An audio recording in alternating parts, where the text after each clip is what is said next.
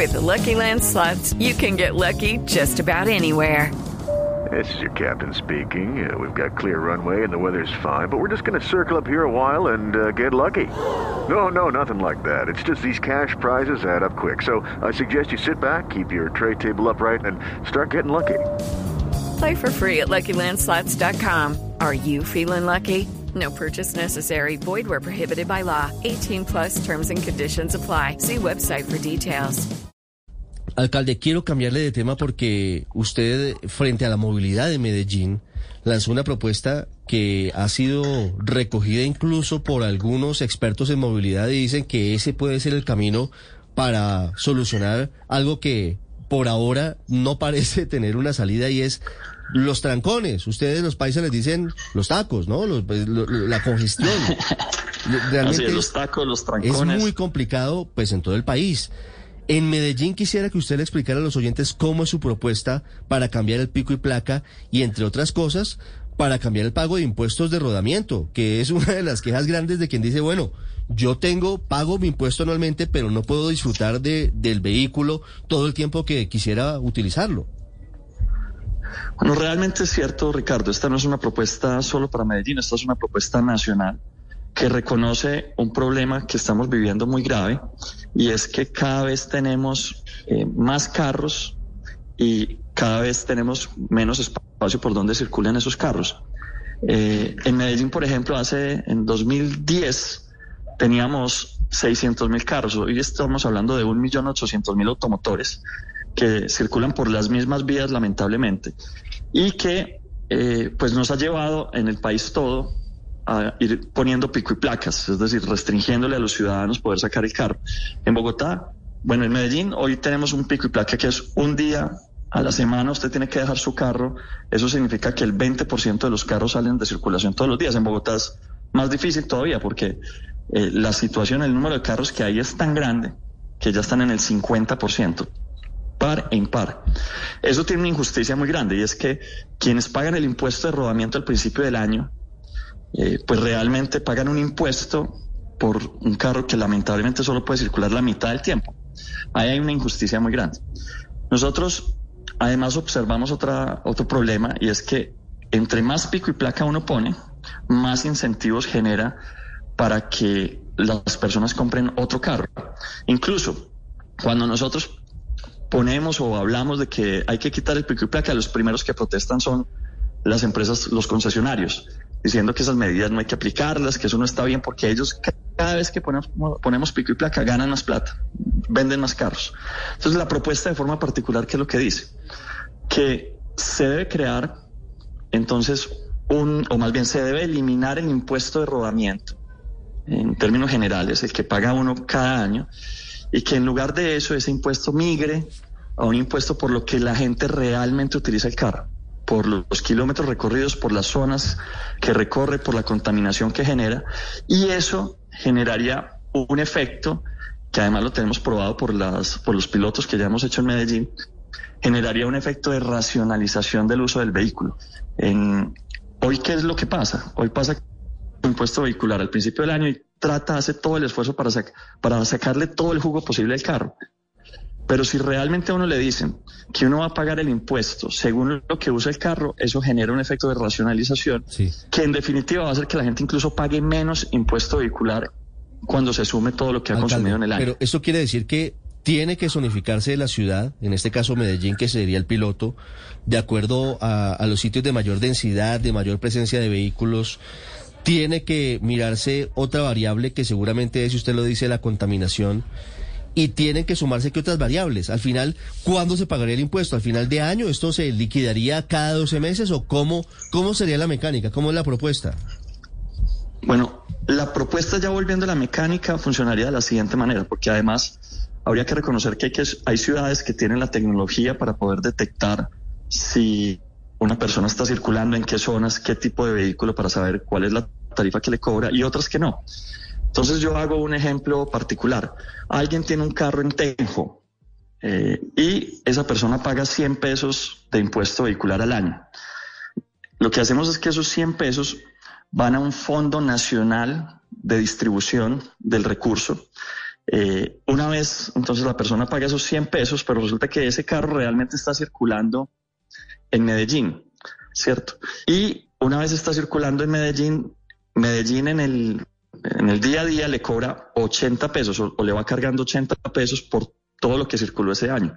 Bueno, el fondo de distribución le pasaría 80 pesos a Medellín. Medellín tiene la tecnología para poder detectar que el carro es de Medellín. Los otros 20 pesos se quedarían en Tenjo. Hoy todo es al revés.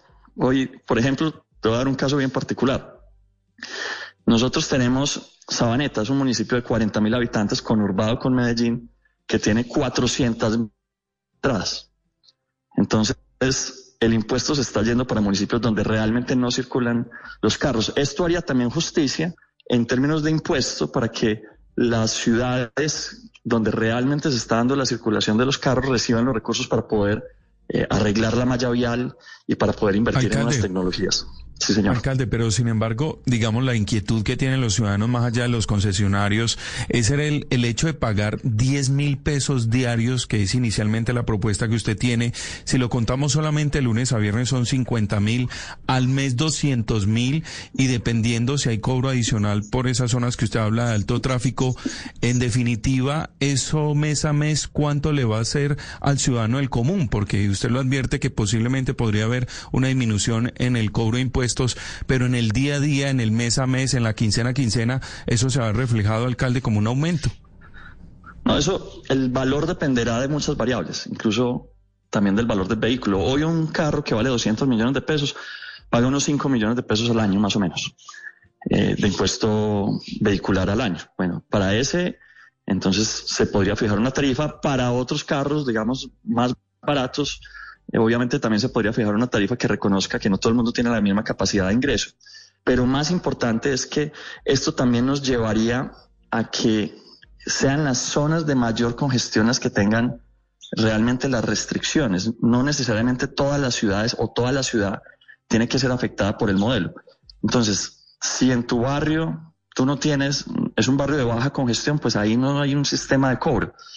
Esto es un sistema de cobro que utiliza tecnología que detecta realmente dónde está el carro, qué sectores está circulando, en qué horarios está circulando y el ciudadano en su celular puede ir viendo cómo está. It is Ryan here and I have a question for you. What do you do when you win?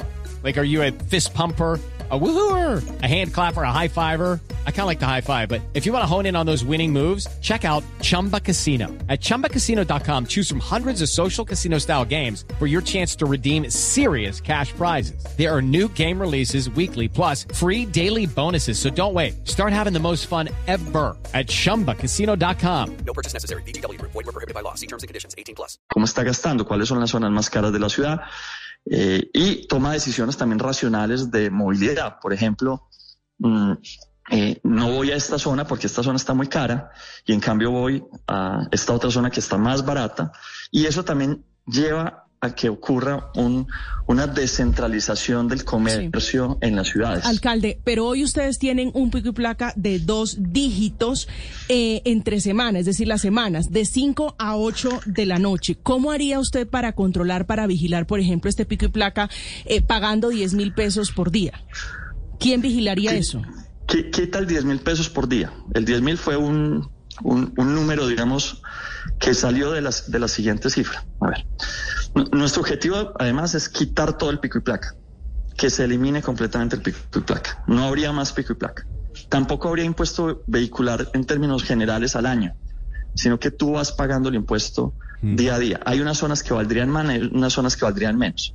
La tecnología ya fue implementada en Londres, en Singapur y en varias ciudades del mundo que han encontrado que esta es la única verdadera alternativa que termina realmente resolviendo el problema de movilidad en las ¿y pico y placa no colapsa la ciudad? No, y te voy a contar por qué. Porque resulta que nosotros hicimos un piloto. Entonces le dijimos a la gente, hagamos una cosa. Ustedes van a pagar, era un piloto, lo pusimos a correr durante un mes. Ustedes van a pagar 38 mil pesos, los carros, y vamos a ver qué porcentaje deja el carro en la casa. Bueno, la buena noticia es que el 97% dejó el carro en la casa. Esto es, hemos dicho, ningún pico y placa deja el 97% de los carros en la casa. Esto ¿qué información nos dio? Que podíamos bajar la tarifa mucho más para lograr el mismo efecto del pico y placa. Hoy el pico y placa en Medellín, que es de dos dígitos semanales, deja el 20% de los carros en la casa. No lo saca. Ahora, uno puede escoger una tarifa que obtenga ese mismo 20%, que logre que la gente deje el, que el 20% de la gente deje el carro en la casa. Pero puede ser todavía más inteligente y puede hacer que esa medida sea por sectores, los sectores más congestionados o por las horas más congestionadas utilizando. En lugar de la restricción dura, que es eh, no saca el carro en lo absoluto, es, sí puede sacar el carro, pero tiene un costo por utilizar una vía que es escasa. Ahora, para que no haya injusticia, porque para que no haya un doble impuesto, se elimina el impuesto al principio del año. La gente, cuando la gente racional, si usted tiene la oportunidad de ahorrar plata, eh, pagando menos impuesto vehicular, dado que el impuesto que va a pagar va a depender de qué tanto usa el carro, pues empieza a ser racional en el uso del carro, lo que lleva a una reducción natural de cómo utiliza la gente el carro. En Bogotá, por ejemplo, entonces tenemos que el pico y placa busca sacar el 50% de los vehículos de circulación. Entonces, Bogotá tendría que encontrar cuál es la tarifa que, que logra el mismo efecto para eliminar el pico y placa y de esa manera, entonces, eh, realmente uno paga es por lo que utiliza el carro y ya también empieza a tomar decisiones de movilidad. Eh, si tengo o no tengo carro eh, y si tengo carro, en qué sectores lo uso, a qué horas lo uso, porque es una decisión ya económica. Las 7 de la mañana, 49 minutos, es el alcalde de Medellín, Daniel Quintero. Muchas preguntas de los paisas. ¿Sabe que podríamos hacer un Facebook Live por las cuentas de Blue Antioquia Alcalde para contestar preguntas de, de esta propuesta en particular. ¿Se le apunta, se le mide con Héctor Santamaría? Claro sí. De una, hágale. Lo coordinamos. Lo coordinamos más adelante. Pero antes de que se me vaya, alcalde, le quiero preguntar por un tema final. ¿Cómo se configuran los movimientos en su gabinete con la campaña y cómo se enlazan con la campaña presidencial de Gustavo Petro? ¿Qué es lo que está pasando en la administración de, de Medellín frente a la campaña presidencial? Bueno, no, aquí, como en todas las ciudades, pues vienen los candidatos, salen los candidatos, la alcaldía no participa en política. Eso sí, hay varios secretarios que han tomado la decisión de salir a participar en el proceso electoral. Eso es una decisión además que hace para ellos todo el sentido del mundo. Ellos son funcionarios de las más altas calidades. Yo les deseo muchos éxitos en todos sus procesos. Creo que en Medellín dejaron un legado maravilloso, un trabajo que que fue fundamental para enfrentar la pandemia, para enfrentar los temas de seguridad. Recordemos que Medellín tiene una reducción de más de 30% en el número de homicidios en general en, en, todos los indicadores de seguridad y mejoría.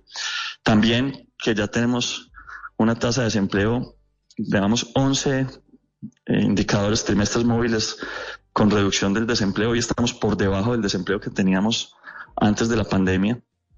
Proyectos de infraestructura todos avanzando Hidroituango lo entregamos el próximo 26 de julio, tenemos el metro del 80 en licitación, tenemos eh, Biblioteca España reconstruyéndose, Naranjal, bueno, realmente tenemos la ciudad en obra, todos los días entregamos una obra, eh, lo que significa en general es que esta es una buena administración que además fue reconocida con como el mejor plan de desarrollo, o la ciudad con el mejor plan de desarrollo, con el mejor indicador fiscal, y pues los ciudadanos también en las encuestas nos están dando el favor y, nos ubican como, como la alcaldía con mayor popularidad entre las tres ciudades principales.